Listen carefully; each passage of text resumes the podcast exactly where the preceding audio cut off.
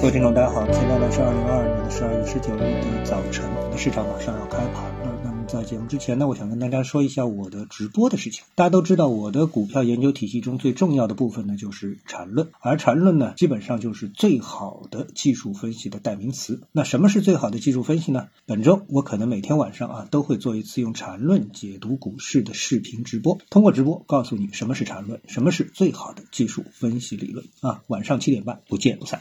好，那么接下来呢，我们来谈一下我们对市场啊几个观点的交流。我先呢来看一下有这么一则消息，那这则消息说呢是中国的喷气式客机啊首次进入海外市场。国产 ARJ 二十一商业运营走出国门，那么正式交付给了首家的海外客户，叫印尼羚羊航空啊，这是中国的喷气式客机首次进入海外市场。那这些我们就不多说了。这里呢，我想大家都记得啊，这段时间我对整个的大飞机板块是非常推崇的。那么之前呢，我可能对这个板块的理解还是局限于这个行业的硬件制造本身啊，就是制造。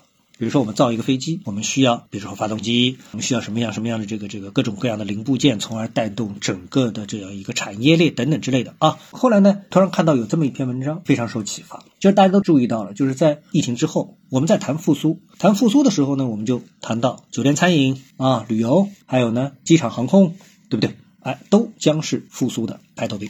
所以呢，在这个里面，我们就发现市场有一个非常矛盾的一个点啊，就是酒店、餐饮都涨了，对吧？旅游涨了。从板块的角度来说呢，机场航空好像也动一动，但是我们真的把它落实到了跟飞机有关的这个板块之后，你把这些板块当中的个股啊列出来看一遍之后，你就发现它们基本上都处于长期横盘的状态，都没动，就完全不能和酒店餐饮旅游板块啊相提并论。哎，这个差异就让人觉得是有偏颇的啊，我认为可能市场错了。也就是说，在疫情之后，我们的整个经济发展起来之后，最先受益的，或者说一定会受益的是机场航空板块。那么，在这个航空里面呢，其实就代表了大飞机，而大飞机呢，它不仅仅代表了大飞机这个九幺九这样一个机型本身，而代表了大量的跟飞机配套的公司产业链，为飞机服务的上市公司。为什么？因为开飞机就像开车一样的。我们来想一想，比如说，哎，一辆车它除了发动机。它有轮胎吗？它飞上飞下，轮胎要损耗吗？啊，它的航空油要损耗吗？对吧？它的这个汽油、它的刹车片等等，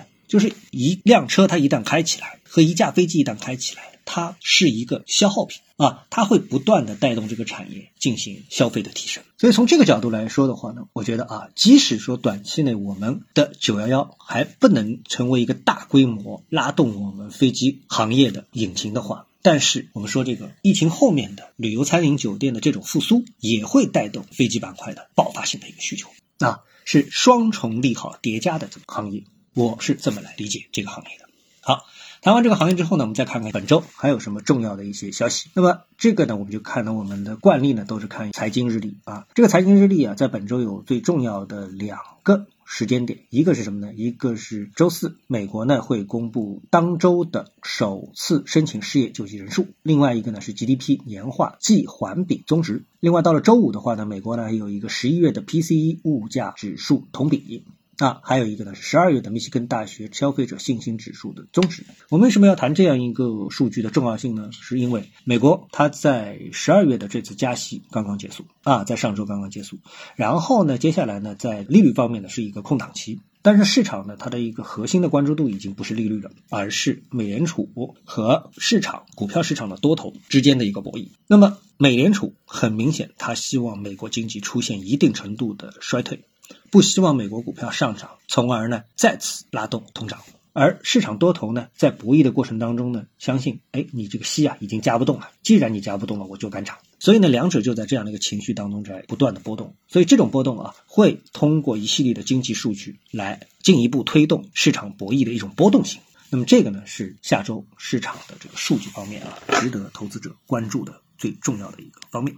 啊，好，那么其他方面呢，我们就暂时不多说了啊。我们希望晚上的直播能够与大家不见不散。